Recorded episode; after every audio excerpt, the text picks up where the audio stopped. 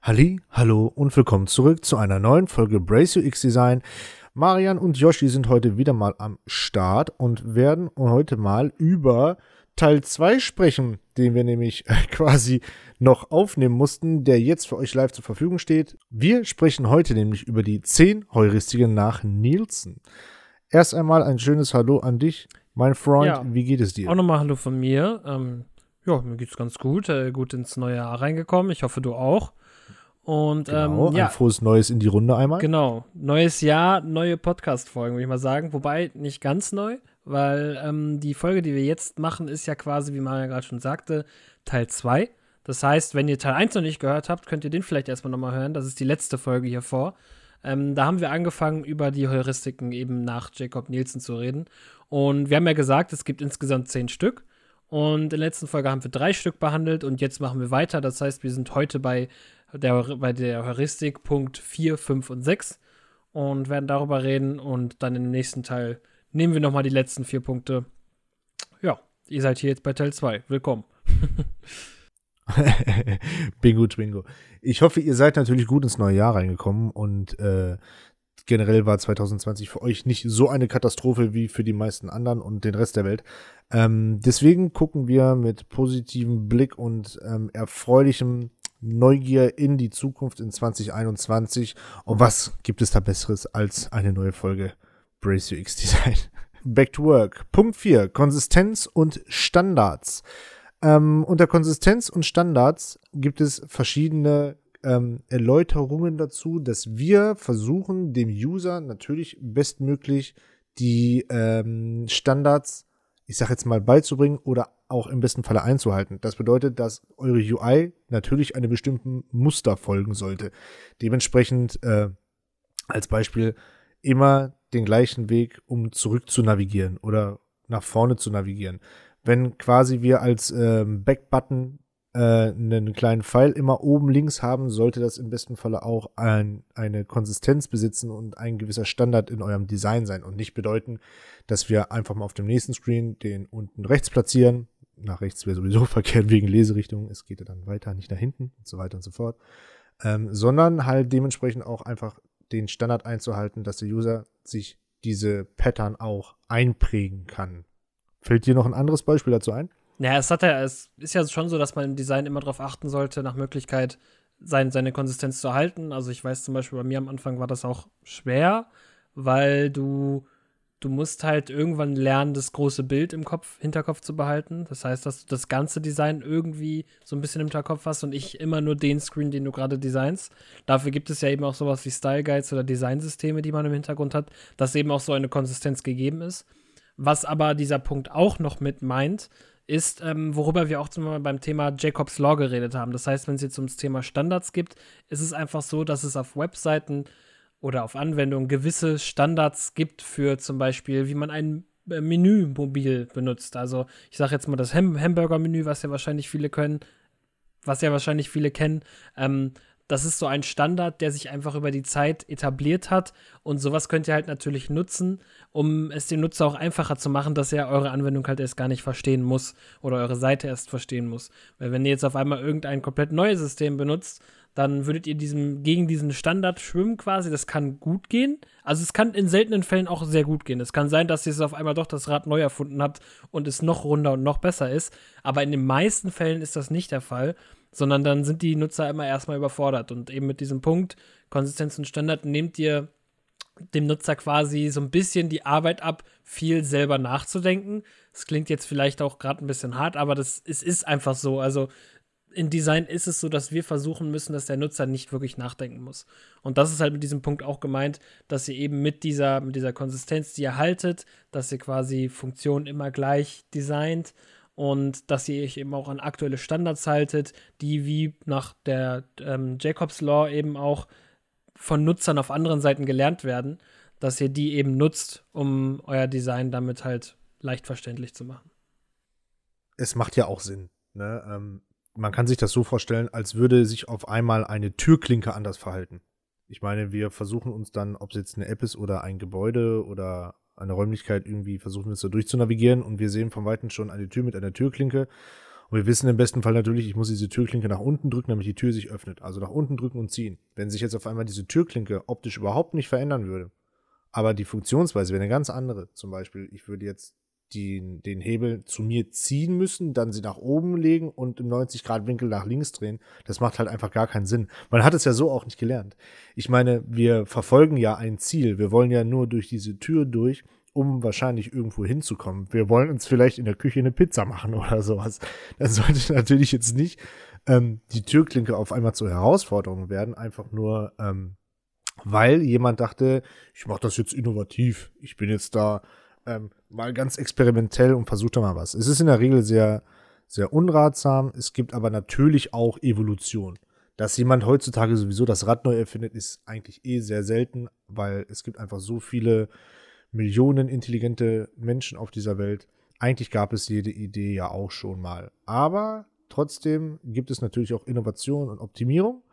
Und äh, solche sollten dann im besten Falle aber auch getestet werden, bevor man sowas dann auch live schaltet. Ja, es ist ja also ähm, auch noch kurz zu dem Punkt. Generell ist es nicht verkehrt, wenn ihr vielleicht für irgendwie einen Prozess denkt, das kann man besser machen. Ihr müsst nur gucken, dass ihr die Leute, die halt den, den normalen Ablauf bisher kennen, wie es bisher sonst immer lief, dass ihr die halt irgendwie abholt. Das heißt, wenn bei so neuen Funktionen müsst ihr immer gucken, dass ihr euch irgendwie an die etablierten Muster halt, dass ihr, dass ihr euer Design damit verbindet in gewisser Weise. Ähm, also, wie gesagt, probiert aus, wenn ihr meint, es geht etwas besser. Macht das, aber habt immer im Hinterkopf, wie sich ein Nutzer damit fühlt, wenn er es das erste Mal sieht und noch nie vorher so gesehen hat. Und guckt vielleicht, dass ihr das halt, wenn ihr da eben halt auch auf die Standards und auf die Konsistenz achtet, dass da eben ihr den Nutzer richtig abholt. Ich gehe einfach mal auch davon aus, dass die meisten von uns ähm, selber auch User sind in irgendeinem Maße, ob wir Apps benutzen, ob wir ein Auto mit äh, digitalem Interface haben, etc. pp. Und da einfach die Augen aufhalten. Ihr selber merkt es ja auch, welche App sich für euch intuitiv und gut bedienen lässt, beziehungsweise welches Steuerelement. Und einfach mal ähm, vielleicht in euch kehren und genauer mal analysieren. Moment mal, warum ist denn das eigentlich so einfach? Warum, warum habe ich das denn jetzt auf ersten Anhieb so verstanden halt? Ne? Und da steckt meistens, auch wenn es sich so einfach und leicht, äh, leicht physisch anfühlt, steckt meistens aber auch, ähm, gehe ich mal von außen, eine Menge, Menge Arbeit dahinter. Und auch kleiner Tipp am Rande, wo du das gerade sagst, mit diesem so ein bisschen selbstreflektiert daran gehen. Ähm, generell wenn ihr, also wenn ihr wirklich am Design interessiert seid und dafür brennt, dann nehmt ihr ja die Welt auch ein bisschen anders wahr. Und äh, guckt mal einfach, guckt mal einfach immer, dass wenn auch Prozesse, die vielleicht nicht gut laufen, dass ihr euch da immer ein bisschen mal so reindenkt und mal guckt, okay, was, was, was liefen da nicht gut? Weil wenn ihr in dem Job tätig sein werden wollt, zum Beispiel, also wenn ihr noch kein richtiger Designer seid, da wissen wir, dass wir da auch einige Zuhörer haben, die an dem Punkt sind, die wollen Designer werden, dann müsst ihr anfangen, die Welt wirklich mit diesem Blickwinkel zu sehen und es ist für euch eine sehr, sehr gute Übung, mal zu analysieren, was machen andere nicht gut, wo ihr das vielleicht gerade selber merkt oder so, wo ein Prozess frustrierend ist oder so. Oder wenn ihr selber merkt, boah, ich habe jetzt gar keinen Bock mehr, diese App zu benutzen, dann fragt euch, wieso. Und dann könnt ihr zum Beispiel mit Hilfe der Sachen, die wir euch hier in den Podcast-Folgen geben, könnt ihr nämlich diese Analyse auch durchführen, weil das ist hauptsächlich das, was wir hier machen. Wir geben euch quasi nochmal Werkzeuge in die Hand, die ihr nutzen könnt, um eure Designs kritischer zu betrachten oder vielleicht auch andere Designs nochmal unter einem anderen Blickwinkel zu betrachten. Generell auch einfach ähm, Erfahrungswerte austauschen, weil im besten Falle ähm, müsst ihr nicht nochmal die Fehler machen, ähm, die wir machen mussten. Und äh, ihr habt es dadurch dann ein bisschen leichter und unbeschwerter, euren Weg zu finden. Aber damit ihr eben nicht so viele Fehler macht, per, per, per, Meister der Überleitung. Fehlervermeidung, yeah. Mega, nice. ich bin begeistert. Ähm, ich, bin, ich bin hin und weg, ich kriege Gänsehaut gerade. Oh mein Gott. Nein, Spaß beiseite. Ähm, ein gutes Design äh, sollte euch natürlich auch dabei unterstützen, dass wenn ihr dabei seid, Fehler zu machen, dass ihr auch darauf hingewiesen werdet, du, wenn du den Button jetzt hier klickst, dann bist du gerade dabei, ähm, deine Geburtsurkunde zu löschen oder ähnliches. Ja. Und ähm, sollte im besten Fall nicht sein, aber ein gutes Design sollte nämlich was tun, Yoshi? Eben den Nutzer davon abhalten, Fehler zu begehen überhaupt erst. Das heißt, also es, es kann schön sein, wenn ihr die geilste Fehlermeldung der Welt ähm, designt oder stylt, aber letztendlich wollen die Nutzer diese Meldung aber eigentlich gar nicht sehen. Das heißt, ihr müsst, bevor diese Fehlermeldung angezeigt werden würde, schon etwas machen. Und das ist zum Beispiel Ähm, als Beispiel, es gibt so eine Unterscheidung von Fehlern. Und zwar gibt es einmal die Fehler, die aus Versehen gemacht werden und Fehler, die die User machen, wenn sie zwar ein Ziel haben, aber nicht den richtigen Weg dafür nehmen. Und ähm, da kann man zum Beispiel bei den, bei den Fehlern, die aus Versehen gemacht werden, ist es wirklich wichtig, dass ihr als Designer guckt, welche Prozesse haben ein hohes ähm, Frustrationspotenzial, wenn sie aus Versehen ausgelöst werden. Und da gibt es zum Beispiel, das Klassiker ist halt etwas löschen aus Versehen. Das ist so, und das kennt ihr auch alle. Löschen ist bei Anwendungen, die würde ich jetzt mal sagen, die, das muss noch nicht mal das Mega-Design sein. Auch bei jedem anderen normalen Design ist es wirklich mittlerweile so, wenn du irgendwie was löscht, wirst du immer noch mal gefragt, möchtest du das wirklich löschen? Weil ich weiß nicht, ich, ich überlege gerade, ob ich das schon mal erlebt habe selber, aber bestimmt irgendwo mal. Wenn ich mich aus Versehen verklicke und etwas gelöscht habe und auch nicht die Möglichkeit habe, es wiederherzustellen, dann äh, ist der Frustrationslevel bei ähm, 9000. Also. Ja, äh, einer, einer Person, die ich gut kenne, der ist das letztes Mal passiert, ähm, wo sie sich bei einem Kurs in der Uni einschreiben wollte. Und ähm, aus Versehen hatte sie dann auf den, auf den, ähm, auf irgendeinen Button geklickt, der glaube ich aber auch gar nicht implizierte, von wegen, dass man sich dadurch dann wieder austrägt aus dem Kurs. Auf jeden Fall gab es keine doppelte Abfrage, weil es irgendwie, keine Ahnung, die haben da keinen Wert gelegt auf kritische Prozesse oder sowas. Und äh, als dann der Klick getan war, wurde sie dann auch aus der Liste dann gelöscht und dementsprechend wurde der Platz dann neu belegt und sowas. Und du musst halt eigentlich ursprünglich, ähm, weil das sehr begehrte Kurse sind, dich dann wieder hinten in die Schlange einreihen. Und das ist halt super nervig. Und das kann ja teilweise auch, also richtig, die richtig Schwierigkeiten einbringen halt einfach. Und das nur, weil die Funktion nicht hundertprozentig klar war. Punkt eins, Punkt zwei war, ähm, du keine doppelte Abfrage gekriegt hast. Man nennt sowas dann ähm, so ein bisschen in der Projektsprache spricht man auch gerne mal von kritischen Prozessen, die eine ähm, doppelte Validation benötigen, in so einem Fall eine doppelte Abfrage benötigen.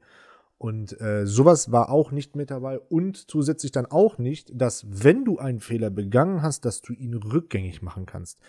Ähm, ich bin mir sicher, die allermeisten E-Mail-Programme, also auch mit Sicherheit das, das ihr benutzt, hat die Funktion, dass wenn ihr eine E-Mail löscht, dass unten ein kleines ähm, Banner auftaucht, was sagt, du kannst die Aktion rückgängig machen. Weil es halt gerade in so einer riesengroßen Liste auch mal schnell passiert, dass man aus Versehen einfach durch einen Klick auf die Trashcan geklickt hat und dann dementsprechend auch die E-Mail verschwindet. Und die dann wieder im Junk zu finden oder im archivierten Ordner oder wo auch immer die dann landet. Kann schon mal sehr nervig sein. Deswegen ein gutes Design sollte, und das habe ich mal ähm, vor kurzem noch auf einer Internetseite gelesen, es dem User schwer machen, Fehler zu machen. Das sagt es eigentlich ganz gut. Ein Design sollte es dem User schwer machen, Fehler zu begehen. Ja, ja, das, das, ist, das ist wirklich ein sehr guter Satz, der sehr treffend trifft. ist auch äh, äh, doppelt gemoppelt, ja. Sehr triffend. ähm, ja, das ist, das ist aber vor allem, das ist vor allem gängig bei diesen Fehlern, die halt aus Versehen passieren können. Ähm, also, wobei was aus Versehen klar, wenn, wenn jetzt mit diesem, wie bei dem Uni-Beispiel, da hätte halt einfach eine Meldung kommen müssen, diese doppelte Validation, die dir auch noch mal genau sagt, was mit deinem Prozess quasi ausgelöst wird. Das spielt ja auch noch mal so ein bisschen in die Karten mit ähm, Punkt 1, den wir besprochen hatten bei den Heuristiken, dass das System immer Feedback geben sollte, was gerade passiert und auch was mit deiner Aktion ausgelöst wird.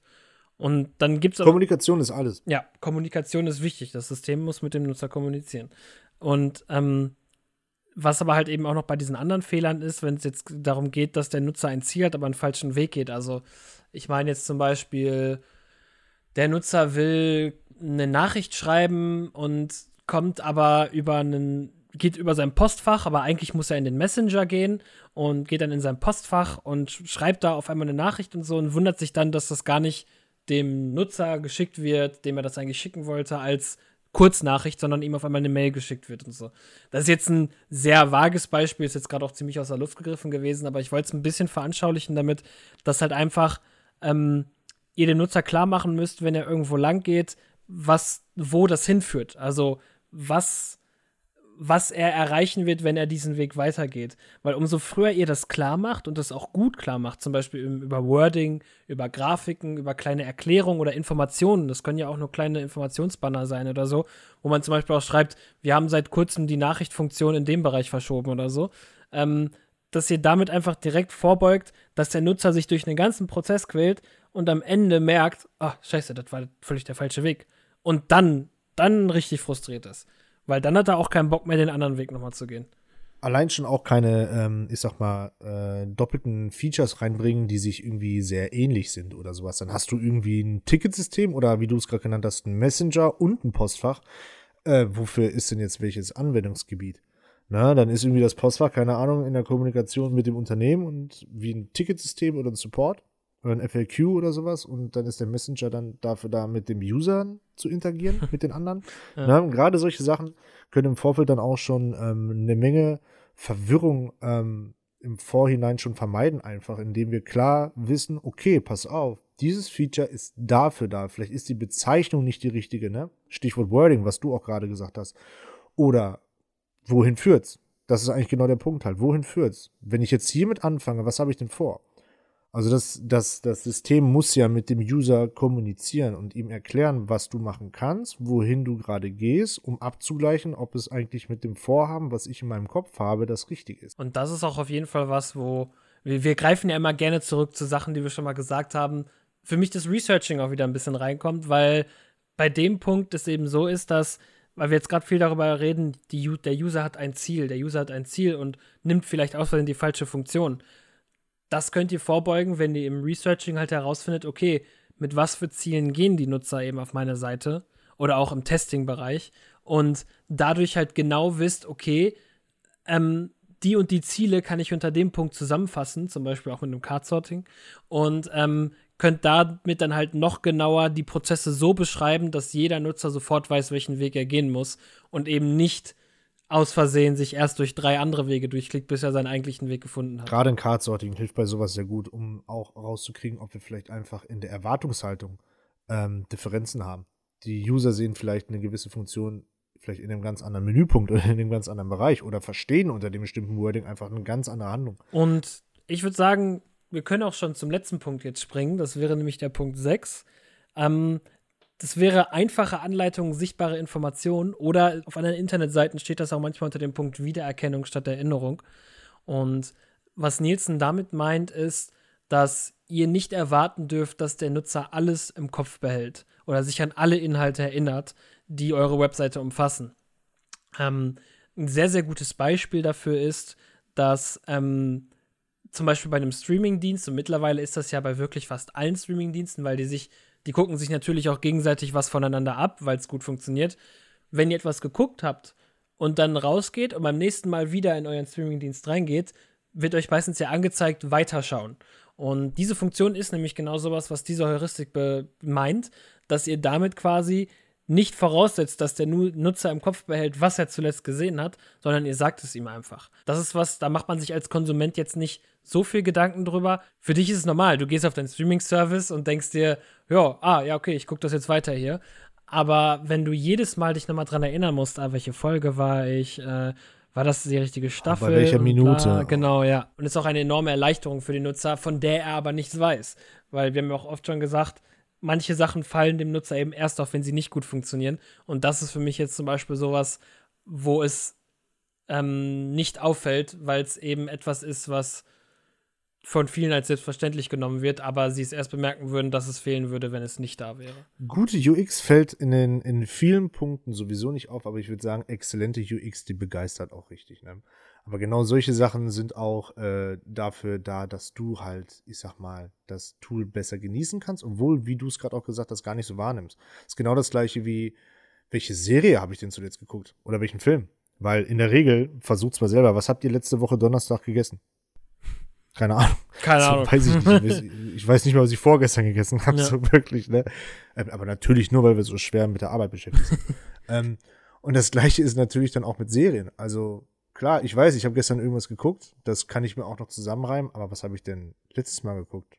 Den Tag davor und den Tag davor. Und dadurch hast du dann halt auch einfach die Historie, die dir dann sagt, guck mal, das sind deine aktuellen Serien mit dem richtigen Standpunkt. An der Folge bist du stehen geblieben. Vielleicht hast du die Folge ab Minute neun abgebrochen oder so.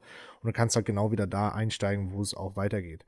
Anderes Beispiel, was mir jetzt einfällt, stell dir mal vor, du müsstest jedes Mal deine IBAN-Nummer wieder eintippen, wenn du online irgendwo bezahlen ja. willst. Boah, das wäre die Hölle. Das wäre schrecklich. Ja. Allein schon, ich finde IBAN-Nummern sind eh schon relativ unhandlich einfach, weil die so, so lang sind und oft so viele Nullen hintereinander haben. Und ich bin eh Brillenträger und teilweise habe ich halt richtig Schwierigkeiten und muss mit dem Stift am Monitor dranhalten. Eine Null, zwei Null, drei Null, vier Null, fünf Null.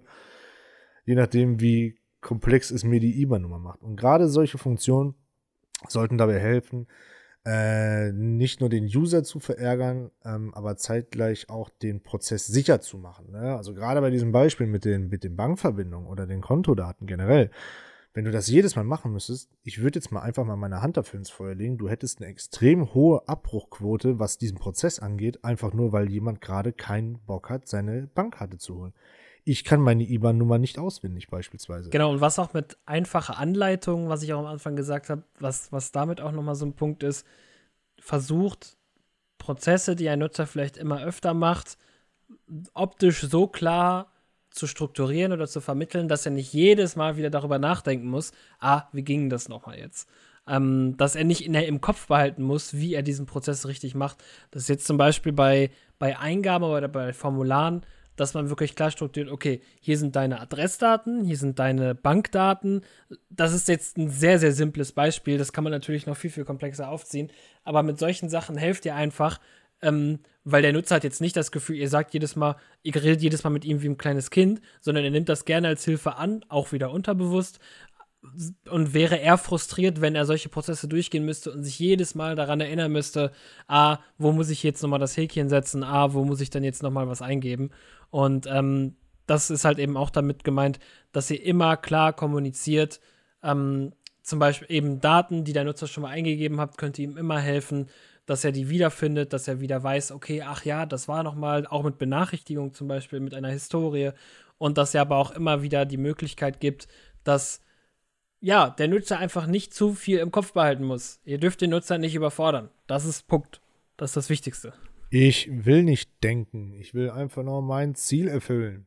So kann man sich das eigentlich vorstellen. Keiner von euch hat ja auch Lust, äh, euren Wecker zu deaktivieren, es sei denn, man heißt Yoshi, indem man eine Rechenaufgabe lösen muss. Ne?